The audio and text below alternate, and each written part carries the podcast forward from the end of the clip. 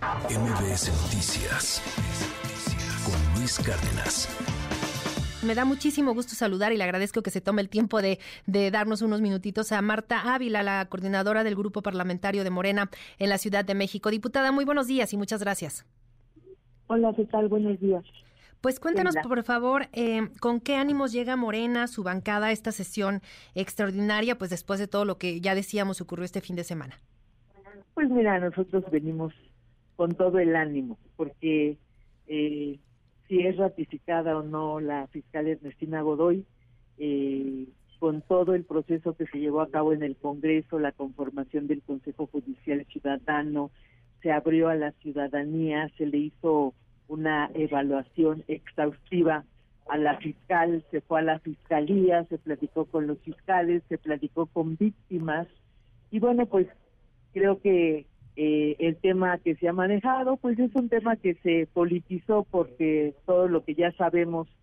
que Ernestina pues atacó al cártel inmobiliario que sin como ellos dicen que una persecución política que se les eh, quería evitar que participaran como candidatos, pues eso, ya está comprobado que es una mentira más del panismo, de la oposición, porque pues ya está comprobado, ya hay gente, cuadros políticos del PAN que ya están en la cárcel, otros tienen carpetas de investigación, aquí tenemos diputados también porque no hay manera de que comprueben adquisiciones de departamentos. Entonces, pues para nosotros nos queda claro que hoy eh, se define esto y si no es ratificada la fiscal Ernestina Godoy, ellos creo que piensan que si no se ratifica no va a seguir todos estos procesos que se tienen, por supuesto que van a seguir, porque este es parte de un proyecto de lo que la fiscal eh, implementó este modelo de justicia que llevó a cabo en la fiscalía y que va a continuar. Va a continuar tal vez con un encargado de despacho, en tanto se llega al procedimiento de que otra vez se active el Consejo Judicial Ciudadano para que pueda llevar a cabo este proceso de la convocatoria de las entrevistas con los que se quieran proponer para fiscales y pues mandar una terna al Congreso de la ciudad que pues desde mi punto de vista creo que vamos a tener posibilidades hasta la tercera legislatura. Creo que hoy ya no va a dar el tiempo para poder eh, elegir en caso de que ella no sea ratificada, que bueno, pues están los dos escenarios. Ven ya sumamente complicado que se ratifique. Vamos a ver cómo en una ocasión declaró la fiscal Ernestina Godoy. Ojalá haya libertad para la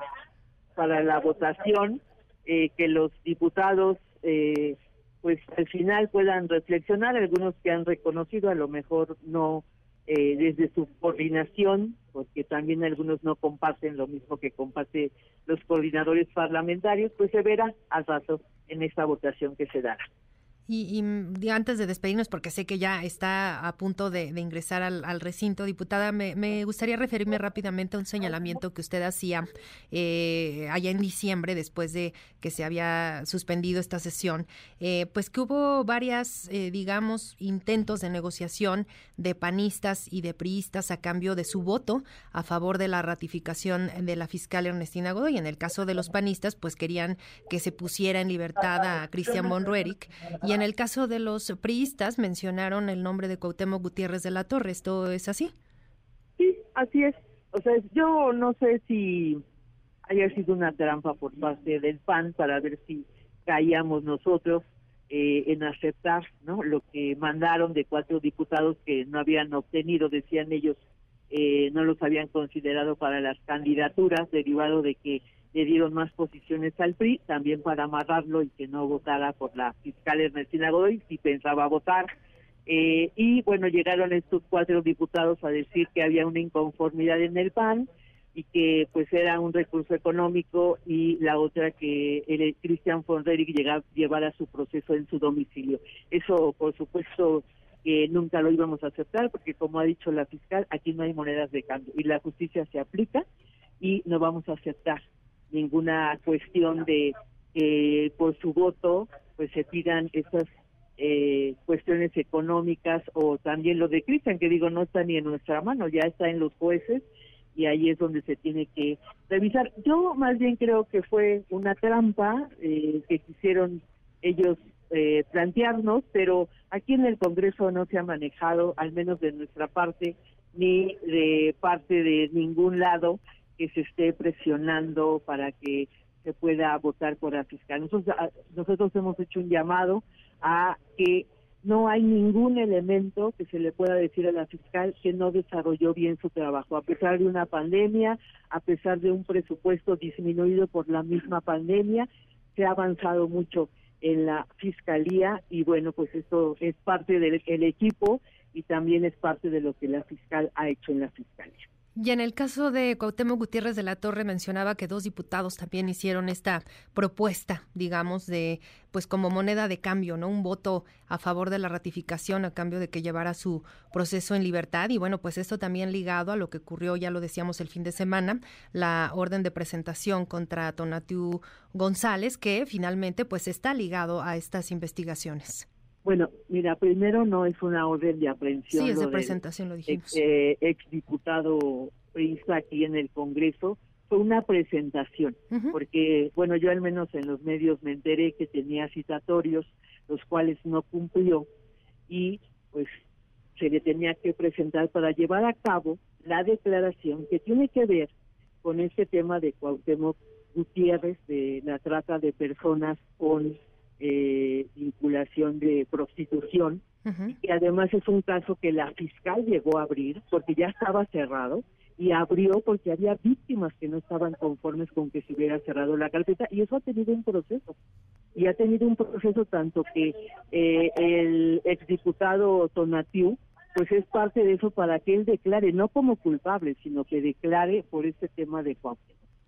Claro, y hay que recordar que de hecho tuvo eh, sus cuentas congeladas, al igual que Israel Betanzos en un principio por ahí desde del 2021, y pues bueno, finalmente se le descongelaron, siguió el proceso, y pues ahora lo que llamó mucho la atención, y pues de ahí la, la ola de, mensajes de apoyo, incluso hasta de panistas, ¿no? Eh, pues eh, a favor de, de González, de que pues esta orden de presentación se hiciera pues justamente este fin de semana previo a la, a la sesión donde se va a revisar la ratificación de la, de la fiscal, ¿no?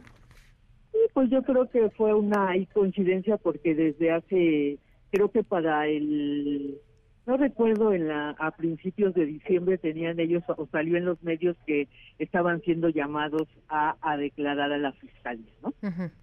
Bueno, no se presentaron, pues ahí, o sea, es un asunto que le corresponde a la fiscalía y ellos sabrán los motivos y los procesos que se tienen que llevar a cabo.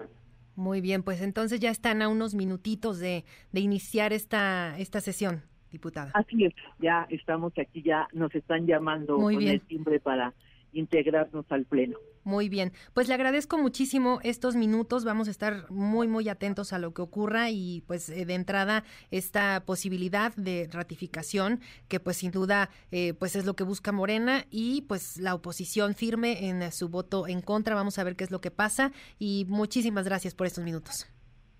gracias a ustedes, buen, buen día. MBS Noticias